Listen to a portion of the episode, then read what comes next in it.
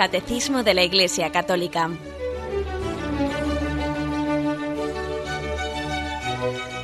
Un programa dirigido por Monseñor José Ignacio Munilla, Obispo de San Sebastián.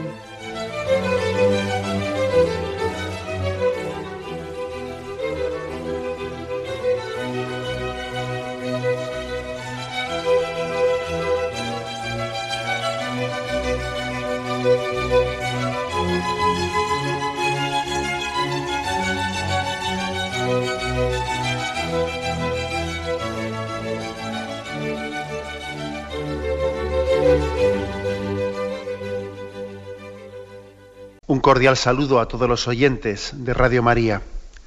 Un día más, con la gracia del Señor, proseguimos el comentario del Catecismo de nuestra Madre la Iglesia. Estamos en un capítulo que tiene como título La libertad del hombre, un capítulo que está fundamentando la moralidad cristiana. Cristo nos pide que le sigamos y eso lógicamente supone una libertad, supone creer en la libertad del hombre si Él no creyese en nuestra libertad, pues no nos pediría seguirle, no nos daría unos mandamientos, no, también no nos advertiría de unos peligros y nos pediría que los evitásemos. Él evidentemente supone que somos libres porque Él nos ha hecho libres. Y Él conoce bien nuestra libertad, conoce bien todas las posibilidades del hombre.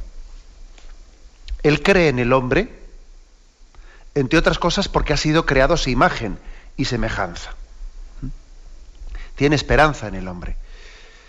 Y bien, hemos comenzado este, este capítulo, La libertad del hombre, que hoy mm, lo metemos, nos adentramos en un su apartado que tiene como título Libertad y responsabilidad. Y dice así, es el punto 1731. La libertad es el poder radicado en la razón y en la voluntad de obrar o de no obrar, de hacer esto o aquello, de ejecutar así por sí mismo acciones deliberadas. Por el libre arbitrio cada uno supone de sí, eh, dispone de sí mismo. Continúa el punto, pero me quedo yo en esta primera eh, afirmación. La libertad es un poder, o sea, una capacidad, un poder hacer, una capacidad de hacer, ¿no? La libertad es un poder radicado en la voluntad y en la razón. Eh, sabemos que la razón y la voluntad son las dos facultades del alma y tenemos nosotros en radicado, ¿no? Pues en esa voluntad y en ese y en esa razón em, la libertad. Ciertamente la libertad no está radicada pues en la corporeidad del hombre, porque en cuanto corpóreos que somos, de eso tuvimos ocasión de hablar en el programa anterior, en cuanto corpóreos que somos, en cuanto biología, en cuanto química, eh, es verdad que también tenemos pues, determinaciones químicas ¿no? y biológicas. Es verdad que el hombre eh, también es eso, también es, no únicamente, pero también es química, también es biología. Entonces, en ese sentido no es libre en cuanto a su corporalidad, el hombre no es libre, está determinado pues, por eh, pues unas leyes biológicas y químicas que en ese sentido le determinan. Pero hay otra faceta en la que el hombre sí es libre, que es en su espíritu, en su alma, que tiene una voluntad y tiene una razón. Y ahí radica su libertad. Eso es lo que le hace el hombre libre. Antropológicamente ahí está sustentada ¿no? su libertad. Si el hombre no tuviese alma, no sería libre. Sencillamente estaría obedeciendo las leyes fisiológicas que serían las que mandasen en él. Sin embargo, el hombre manda en su propio cuerpo. El hombre está, sí, condicionado por, sus, eh, por su biología, pero no determinado totalmente por ella.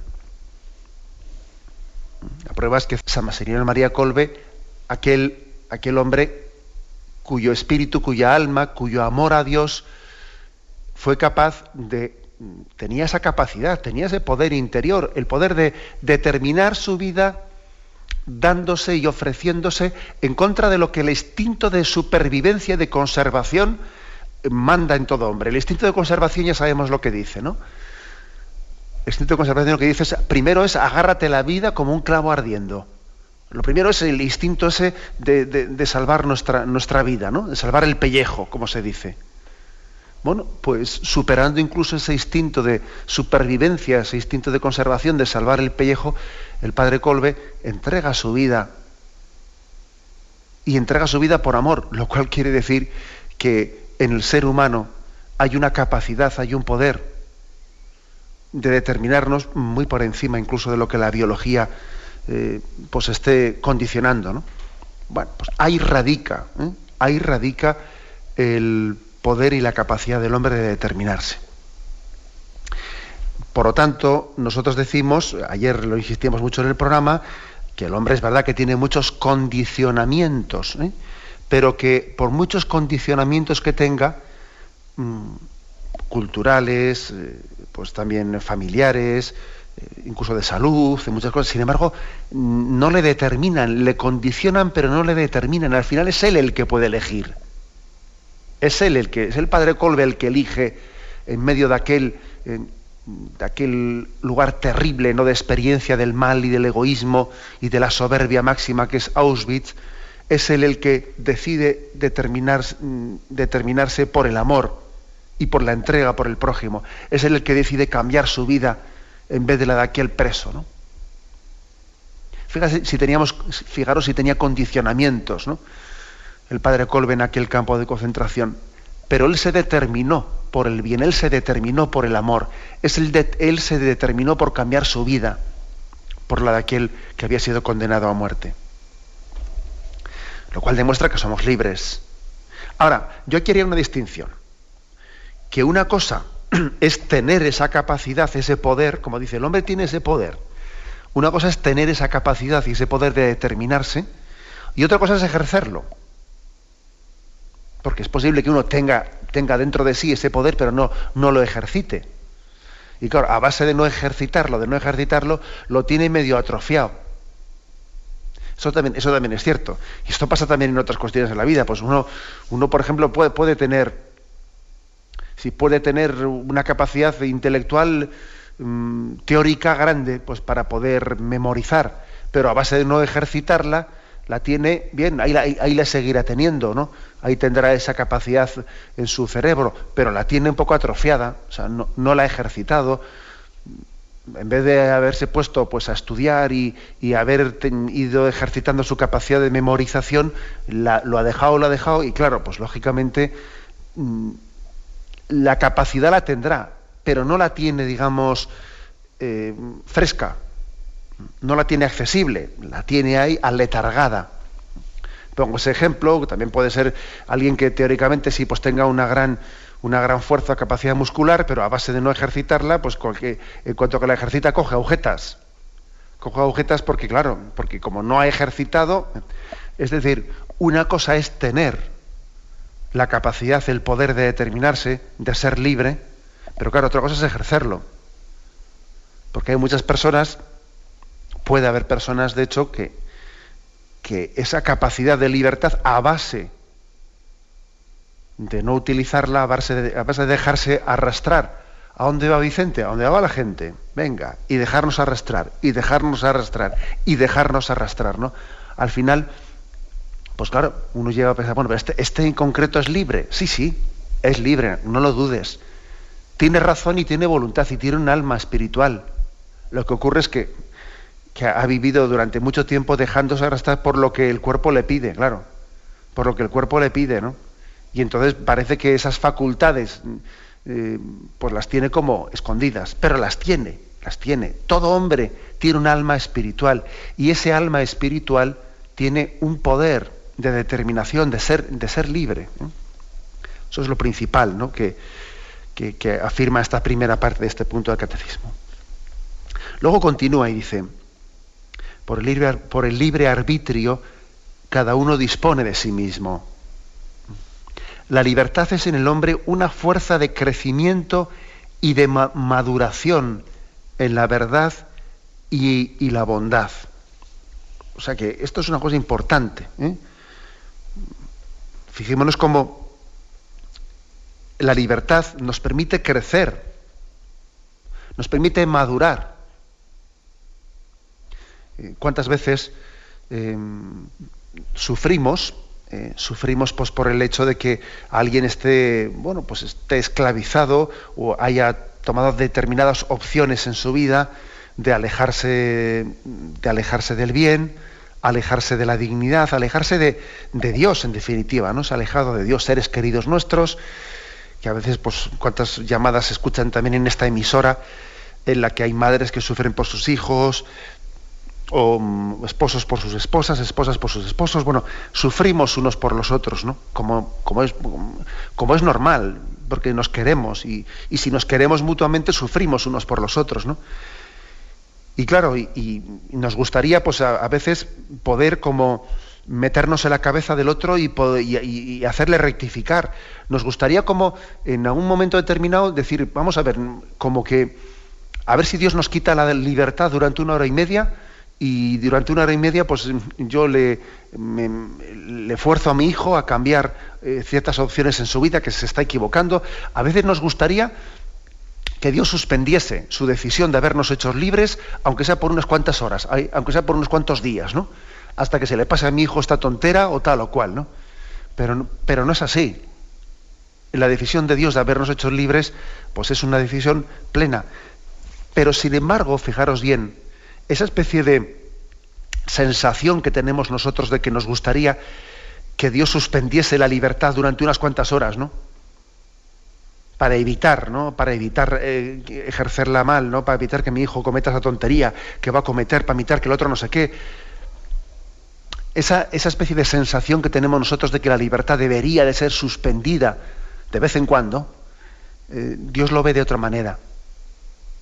Y Dios ve que, que también cada uno tiene que escribir su historia y que en esa historia también hay una, una confianza, una providencia de maduración. Y Dios confía, también nosotros debemos de confiar en que el ejercicio de la libertad nos va a hacer crecer, nos va a hacer madurar. Y nos gustaría pues que, mm, que, el ejercicio de la libertad pues, fuese perfecto, ¿no? sin tropezones y sin, sin errores, ¿no?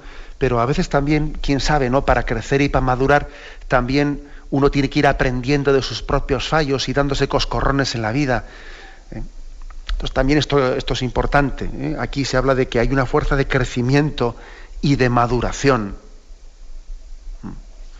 Y uno tiene que hacer opciones en su vida y mientras que no sea él el que elija y el que decida, no crece, no madura. Pues por ejemplo también podemos cometer el error de, de esa hiperprotección, ¿no? esa hiperprotección que a veces uno puede tener hacia, hacia un hijo, en la que le protege tanto, tanto, tanto, tanto para que no cometa errores, que no le ayuda a crecer, no le ayuda a madurar. Porque no es el hijo, no es el hijo el que está eligiendo. Le estamos dando de comer a la boca, quizás, ¿no? Entonces, mientras que él no ejercite eh, su libertad, no va a crecer, no va a madurar. Eh, ojo, luego, luego esa, nos equivocamos nosotros, ¿no? Cuando tenemos esa sensación de, mm, de que, a ver, sí, está bien que seamos libres, pero, pero, pero no tanto, ¿no? Yo voy a ser yo el que elija en vez de mi hijo. ¿no? Nos equivocamos también en ello. La, libertad, repito esta frase del, del catecismo, la libertad es en el hombre una fuerza de crecimiento y de maduración en la verdad y la bondad. Es verdad que si uno elige mal y pues mm, se va esclavizando, ah, luego, hablaremos de ello. ¿eh? Pero es importante, es importante que no tengamos miedo a la libertad, que no tengamos miedo a, la necesidad de tomar opciones, con la posibilidad de equivocarse, claro, ¿eh? pero que no le tengamos miedo a ello, porque es que es necesario para crecer en la verdad y en la bondad. Es necesario em, tener esa esa capacidad de opción, ejercer esa capacidad de opción, ¿eh? Para que de esa manera uno mismo compruebe la responsabilidad que tiene ante la vida. De lo contrario, claro, todos se lo dan hecho y él no, no, no aprende la responsabilidad de la vida. No se da cuenta de que no es lo mismo el bien que el mal. No se, da, no se da cuenta que no tiene las mismas consecuencias haber elegido una cosa que la otra. Claro, todos se lo dan hecho y si algo sale mal, se lo rectifican. No, tenemos que tener miedo pues eh, a la libertad porque Dios no lo ha tenido. Porque Dios incluso es capaz de decir, bueno, si se equivoca, si se equivoca, yo no le voy a impedir, ¿no? no le voy a suspender esa capacidad de ser libre, sino que yo confío en que hasta de sus errores él pueda aprender y hasta de sus errores él extraiga consecuencias, ¿no? y aprenda una lección. Aprenda una lección de sus elecciones, de las elecciones que él hace, de las elecciones en su vida, extraiga lecciones. ¿eh? y perdón por, eh, pues por, ese juego de palabras, pero creo que es aplicable a nuestra vida concreta. Y dice la última, eh, la última frase de este punto, la libertad alcanza su perfección cuando está ordenada a Dios, nuestra bienaventuranza. ¿Mm? Es verdad que la libertad solamente alcanza su perfección cuando está ordenada a Dios. La libertad es imperfecta es libertad, pero es imperfecta cuando no está ordenada a Dios. Por ejemplo, os pongo un ejemplo. ¿eh? Que ayer también hubo un oyente que en el turno de las llamadas pues, mm, preguntó sobre este asunto. ¿no? El hijo pródigo, cuando marchó de casa, era libre. Sí, era libre. Mm, era libre. Y el padre le respetó su libertad y cuando él le dijo quiero marcharme, al padre le dolió.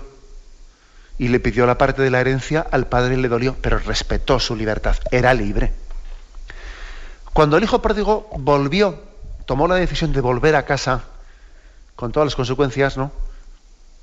Y se encontró con su padre allí, etcétera, ¿era libre? Sí, era libre. Él sopesó.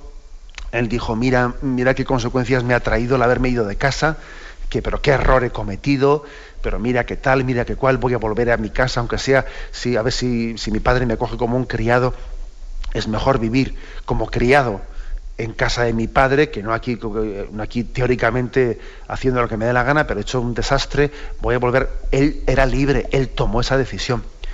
Era libre cuando marchó y era libre cuando volvió. Yo no podía hacer la pregunta, oye, ¿y cuándo era más libre? ¿Al marchar o al volver? ¿Cuándo era más libre? Sin duda alguna la respuesta es, era más libre cuando volvió. Era más libre cuando volvió. Porque dice este punto del catecismo, la libertad alcanza su perfección cuando está ordenada a Dios. Es verdad que también era libre al marchar y por eso pudo marchar, porque era libre, ¿no? Pero en el fondo la libertad solamente alcanza su perfección solamente está coronada, solamente es plenamente libertad, plenamente libertad cuando busca el bien. Cuando la libertad opta por el mal, es una libertad un poco esclavizada. Eh, es una libertad enferma, un poco enferma. Este es un punto importante, eh, que después tendremos ocasión de, intentar eh, pues, desmenuzar más. Era libre el hijo pródigo cuando marchó de casa y cuando volvió, eso es incuestionable, pero era más libre cuando volvió que cuando marchó. Cuando marchó era una libertad eh, de alguna manera seducida por el engaño y cuando volvió era una libertad esclarecida por la verdad y por la bondad del Padre. ¿Eh? Repito esto, creo que es importante. El hijo pródigo, sí, cuando marchó, tuvo lo hizo con una opción de su libertad, pero seducida, seducida por el engaño, y cuando volvió a casa hizo una opción de libertad eh, iluminada por la verdad y la bondad de su razón y de su voluntad. Y es distinto eh, que una libertad eh, se haya puesto en marcha por una seducción, en la cual hay un engaño, que ah, aquí una libertad haya sido ejercida bajo la luz de la razón y de la, eh, y, de la bondad. Es distinto. Las dos son, las dos son libertades, ¿eh? pero por eso dice aquí que en realidad la libertad alcanza su perfección cuando está ordenada a Dios, ¿eh? es decir, cuando está ordenada al bien, al bien y a la bondad. Bien, tenemos un momento de reflexión y continuamos enseguida.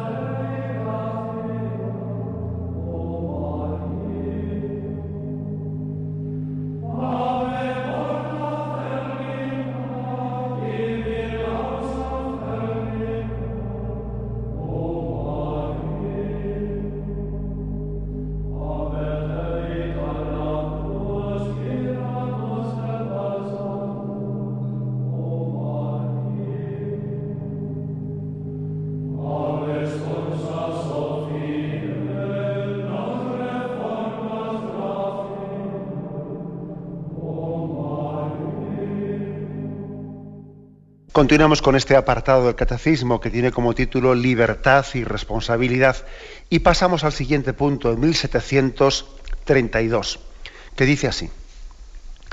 Hasta que no llega a encontrarse definitivamente con su bien último, que es Dios, la libertad implica la posibilidad de elegir entre el bien y el mal, y por tanto de crecer en perfección o de flaquear y pecar.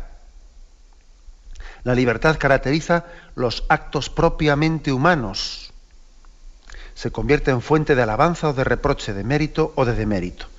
Bueno, vamos a ver, explicar unas cuantas cosas. Dice aquí, hasta que no llega a encontrarse definitivamente con Dios, ha dicho lo primero, la libertad implica la posibilidad de elegir entre el bien y el mal. Es decir, que una vez que nos hemos encontrado ya plenamente con Dios, pues entonces ya es imposible elegir entre el bien y el mal. Alguien que está en el cielo, alguien que está gozando de la presencia de Dios, eh, él allí ya mm, mm, no está eligiendo entre el bien y el mal, sino que en la contemplación de Dios mm, tiene la, su voluntad está plenamente, podríamos decir, pacificada o adherida, adherida al bien. Y le es imposible elegir el mal ante la presencia de Dios. Y, claro, y uno puede decir, oye, pues esto sí que es un lío, ¿no? Porque si en el cielo somos plenamente libres y allí no podemos elegir más que el bien, pues fíjate tú bien, ¿eh? pues sí, así es la cosa en el cielo somos plenamente libres y allí no podemos elegir, o sea, no podemos optar más que por el amor y la verdad. Y entonces, bueno, pues entonces esto lo que hace es, esto lo que nos ayuda es mucho es a purificar el concepto que tenemos de libertad. Porque nosotros tenemos un concepto de libertad que casi lo, solemos confundir con el de libre albedrío, que es hacer lo que me da la gana. Y no, eso no es así. Eh, en realidad el concepto más agustiniano, digo, más ligado a San Agustín, de libertad es, libertad es la capacidad de adhesión al bien y a la verdad. Por eso las almas que están en el cielo son plenamente libres, porque tienen la plena capacidad de amar y de adherirse a la verdad. La libertad, en el fondo, eh, pues no es eh, libre albedrío, hacer lo que el bien o el mal. ¿eh? Esa es una consecuencia de la libertad mientras que estamos en esta vida. Mientras que estamos en esta vida. Pero en realidad, eh, la, plena libertad madurada y llevada a la plenitud es la capacidad de adhesión tuya, libre, ¿no? Al bien y a la verdad, como los conocemos en el cielo, ¿no? Por eso las almas que están en el cielo son plenamente libres. Y allí no pueden sino amar a Dios, claro, en su presencia. Esto es una manera un poco de rectificar nuestros conceptos, ¿eh? es una manera de purificarlos. Y, cada vez que escuchemos, porque esto es muy frecuente, no escuchar, yo soy libre, hago lo que me da la gana. Dice uno, por desgracia, eres menos libre de lo que piensas. Por eso mismo son tus ganas las que te están esclavizando eso es lo que hay detrás de esa frase. ¿eh? Yo soy libre, hago, hago lo que me da la gana. Más bien había que decir, es tu gana la que te tiene esclavizado. Es tu gana la que te impide ser libre. Bien, pero por eso a veces eh, los conceptos teológicos iluminan mucho ¿no? lo que es eh, la antropología personal, iluminan mucho, porque si decimos que en el cielo alguien es plenamente libre y no puede hacer más que el bien, desde ahí, desde luego, ahí se nos purifica el concepto de libertad y entonces tenemos la capacidad de criticar esa famosa frase que estoy diciendo yo ahora, ¿no? Yo soy libre, hago lo que me da la gana. Sí, sí, claro. Eres menos libre de lo que te piensas, ¿sabes? Y tienes un camino grande hasta, hasta comprender que la plena libertad solamente la vas a tener en el cielo donde viendo a Dios y viendo su bondad y su verdad, tu voluntad se adherirá plenamente a Él. Hasta entonces nos queda mucho camino para ir purificando nuestra libertad de tantas esclavitudes. Bueno, pues es primera afirmación del punto 1732. hasta que no llegue a encontrarse definitivamente en el cielo, o sea, con Dios, hasta que no lleguemos a ese punto, en este estadio en el que estamos, en esta vida, bueno, la libertad implica posibilidad de elegir entre el bien y el mal. Y por tanto de crecer en perfección o de flaquear y de pecar, ¿no? Y esto, dice, caracteriza los actos propiamente humanos, los caracteriza. Esto tiene muchas aplicaciones concretas. Por ejemplo, ¿no? en las pequeñas elecciones que hacemos, estamos, estamos eh, determinándonos por un camino o por otro. Es verdad que en la vida a veces existen momentos determinados en los que uno tiene que hacer grandes opciones en la vida, ¿no? Y, eso va a determinar de una manera pues, muy fuerte el que tome un camino u otro. Yo qué sé, ¿eh? pues, pues por ejemplo, ¿no? Un joven que el Señor le llama al sacerdocio y él tiene que decirle al Señor sí o no. Eso va a determinar mucho su vida digo este ejemplo, como puede poner otro ejemplo referido al matrimonio, hay, hay, elecciones que pueden ser muy, muy determinantes. Pero sin, referirme así a situaciones tan determinantes, en las cosas más pequeñas del día a día, en las pequeñas elecciones, elecciones que estamos haciendo, opciones por una cosa o por la otra, estamos optando y estamos condicionando las siguientes elecciones. Pues, por ejemplo, yo si una elección que hagamos condiciona la siguiente. Pongo, un ejemplo, pongo un ejemplo concreto, ¿no? Pues si, por ejemplo, eh, uno dice, bueno, pues yo podía elegir entre otros, entre otros amigos o estos, pero voy a, me voy a elegir, voy a quedar con estos, en vez de con los otros. El hecho de que hayas elegido unos amigos, y los hayas preferido a los otros, eso va a condicionar muchísimo las siguientes elecciones que tengas que hacer. Porque igual tú imagínate que, tú tenías unos amigos, una cuadrilla de amigos más sanos, pero que te resultaban más aburridos. O que incluso tenías alguna antipatía a alguno de ellos, ¿no? Que te costaba soportar algún, pues yo qué sé. ¿eh? Entonces, en vez de elegir esa cuadrilla de amigos más sanos, has optado pues por salir con otra cuadrilla de amigos más complicados, ¿eh? pues donde hay, pues igual te caen más simpáticos, no, no, tienes alguna antipatía con alguno de ellos como te ocurría con los otros, pero esta segunda cuadrilla es más complicada y en ella pues igual la gente bebe, mucho más o está, o está rozando algún mundo de las drogas o tal o cual. Y tú has optado por esta cuadrilla y no por la otra. Bueno, esa opción que has hecho después va a condicionar mucho las siguientes opciones que tengas que hacer. Porque claro, el tipo de lugares a los que vas a, acudir con esta segunda cuadrilla, el tipo de situaciones que se te plantean, el tipo de tal, va a estar muy condicionado, claro, por la opción primera que has hecho. Y cuando te hagan una, una proposición, oye, ¿te vienes este fin de semana que vamos a tal sitio? Tú puedas decirles sí o no. Pero si les dices sí, lógicamente eh, las decisiones posteriores que tengas que tomar están condicionadas por ese sí. es decir, que en cada, en cada opción que hacemos en la vida, eh, eso mm, va condicionando las siguientes opciones que tengamos que hacer. Por eso dice aquí el catecismo que la libertad eh, va, va, va, marcando nuestra vida, la va caracterizando. Dice, claro, la libertad, las opciones que hacemos, tienen consecuencias. Al determinarme por una cosa o por la otra, me estoy condicionando. Me estoy condicionando. Por eso, por eso es muy importante aquí hablar de libertad y responsabilidad, que es el título de este capítulo. En la medida en que me determino por una cosa, me, voy, me voy condicionando, claro que me voy condicionando. Por eso es muy importante optar por lo que me permite elegir más fácilmente el bien y la verdad. Tener mucho cuidado de no optar por aquello que me pone más difícil, la opción por el bien y la verdad. En el fondo, una manera de, de saber qué tengo que elegir es hacerme la pregunta, vamos a ver, ¿a mí qué me va a poner más fácil el elegir el bien y la verdad. Esto o lo otro. Yo, tomando la determinación de si salir con esta cuadrilla o con la otra, ¿cuál de las dos elecciones me va a mí a poner más fácil o más difícil elegir el bien y la verdad? Aunque me resulte uno más simpático o más antipático. Vamos a ver. O sea, ¿qué opción es la que me va a poner en camino de que esto me va quitando libertad? Porque en el fondo es, me va quitando libertad. ¿eh?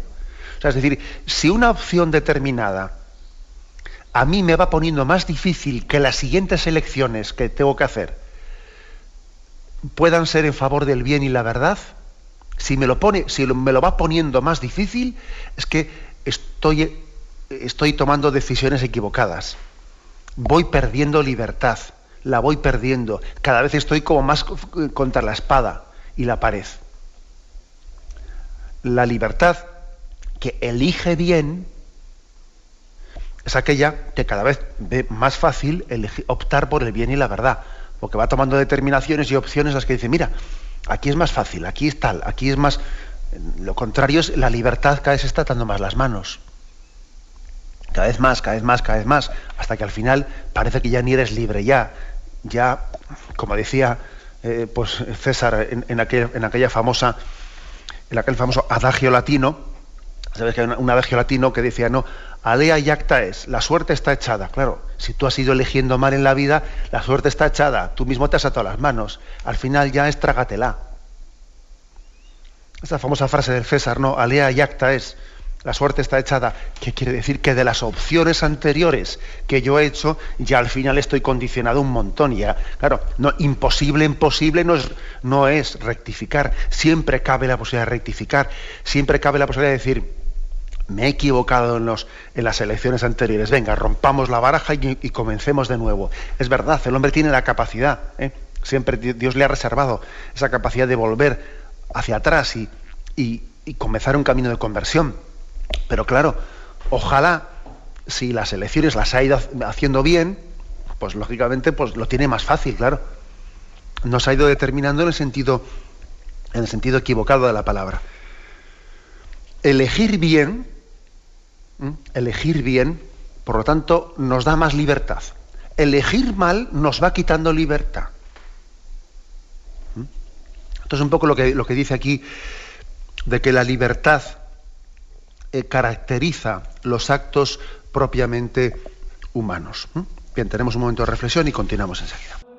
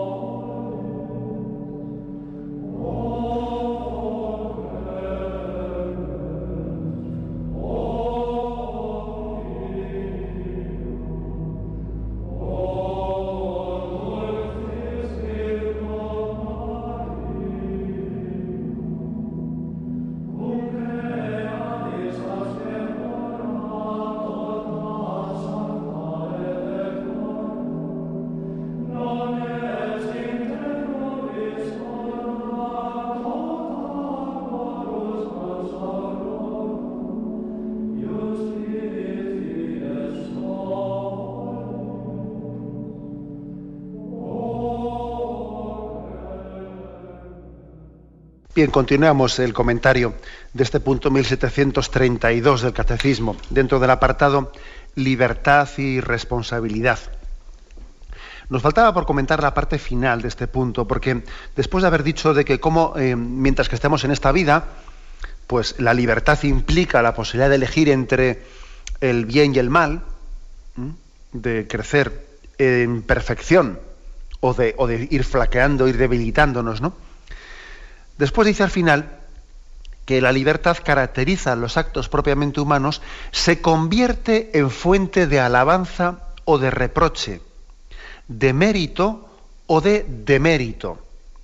Bueno, vamos a ver, ¿no?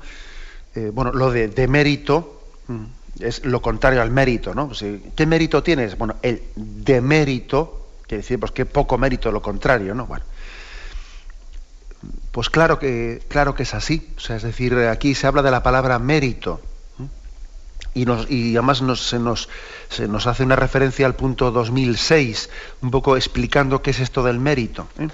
Dice, el término mérito designa en general la retribución de vida por parte de una comunidad o una sociedad a la acción de uno de sus miembros, considerada como obra buena u obra mala, digna de recompensa o de sanción.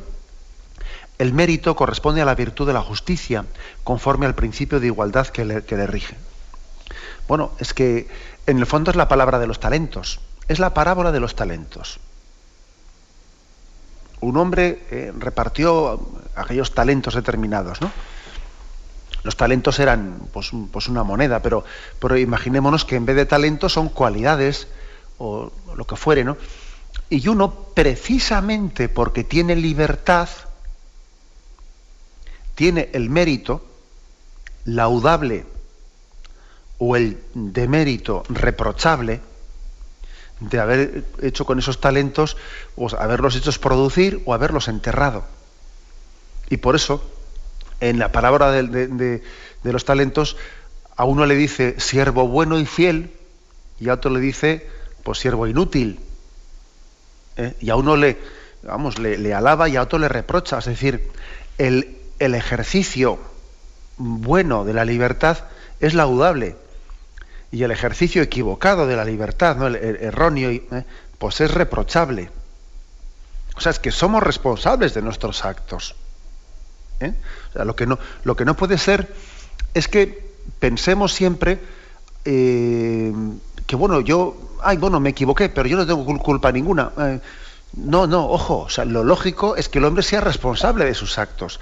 Con demasiada frecuencia eh, nos escaqueamos de esto. Y además es una contradicción, porque estamos continuamente diciendo, déjame a mí, que yo soy libre. Y luego ejerces la libertad mal y dices, no, es que yo no soy responsable, pero hombre, ¿no habías pedido tú eh, el poder elegir? Ahora, ¿cómo te escaqueas de las consecuencias de tus actos? Lo que no puede ser es una cosa y la otra. O sea que tenemos que asumir la responsabilidad en el ejercicio de nuestra libertad. El hombre, el hombre mmm, es libre y por lo tanto tiene mérito ejercer bien la libertad y es laudable y por lo tanto también el hombre cuando ejerce mal su libertad tiene un demérito, o sea, es reprochable tal cosa. Es, algo, por lo tanto, importante ¿no? que, que debemos de, sostener. Bien, vamos a concluir con el punto 1733. Dice, la medida en que el hombre hace más el bien, se hace también más libre. No hay verdadera libertad sino en el servicio del bien y de la justicia. La elección de la desobediencia y del mal es un abuso de la libertad y conduce a la esclavitud del pecado. Pues la pregunta es, vamos a ver, eh, ¿el hombre que peca es libre? Sí, el hombre que peca es libre. Lo que pasa es que está abusando de su libertad y por lo tanto, al abusar de su libertad, la está perdiendo. La está perdiendo. Y si sigue pecando, una y otra vez, cada vez será menos y menos libre, ¿no? Y al final, al final será esclavo. ¿Mm? Pongo, por ejemplo, un, un caso concreto, ¿no? Pues imaginemos que alguien pues está abusando, abusando de su libertad, y, se, cada vez va, va, bebiendo más y más y más, ¿no? Y al final tiene tal esclavitud con la bebida, pues que, que, acaba perdiendo la libertad y acaba ya bebiendo, pues casi de una manera compulsiva y enfermiza y bueno, pues ya está. O sea, el mal ejercicio de la libertad hace que cada vez seamos menos libres. Luego, si tú quieres ser libre, ejerce bien la libertad. De lo contrario, la vas a ir perdiendo. Este es, eh, la, eh, podríamos decir, el resumen, rematando eh, esta enseñanza de hoy. Elige el bien y serás más libre. Si eliges el mal, vas a ser menos libre. Vas a tener una libertad cada vez más condicionada, más condicionada, para el mal, para el mal, claro. Bueno, esto, como, podéis ver, es una, eh, es una enseñanza importante que aquí está corroborada, está rematada por una cita de la carta de San Pablo a los Romanos, capítulo sexto, versículo 17. Dice, la elección de la desobediencia y del mal, o sea, el pecado, es un abuso de la libertad y conduce, esta es la, la expresión paulina, a la esclavitud del pecado. O sea, el pecado es una esclavitud. Es una esclavitud.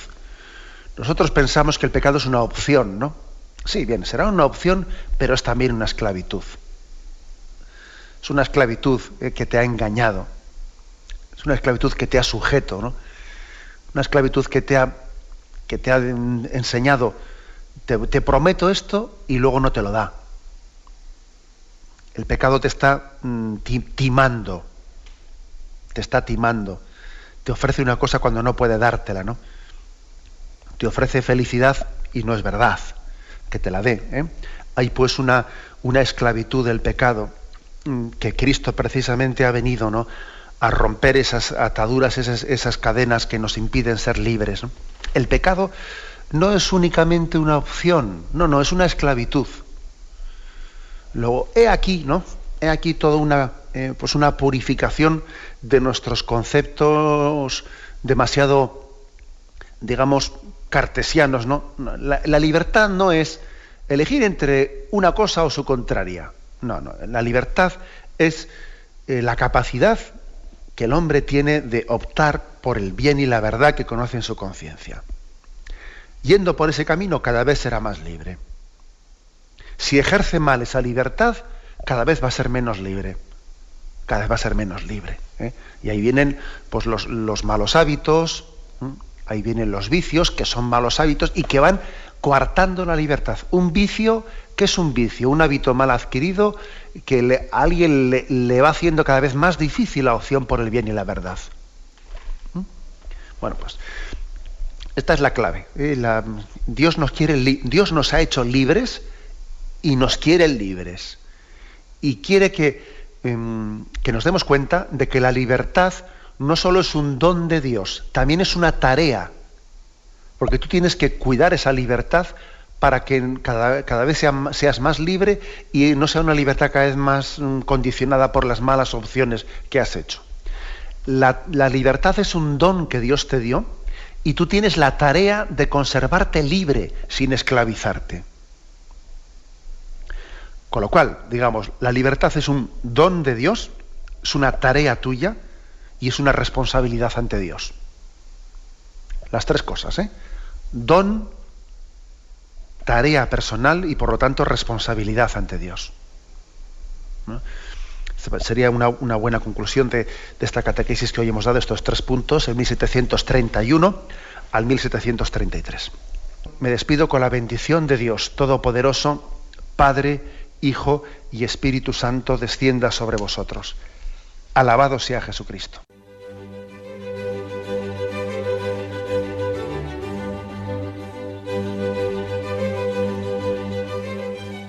Finaliza el Catecismo de la Iglesia Católica, un programa dirigido por Monseñor José Ignacio Munilla, obispo de San Sebastián.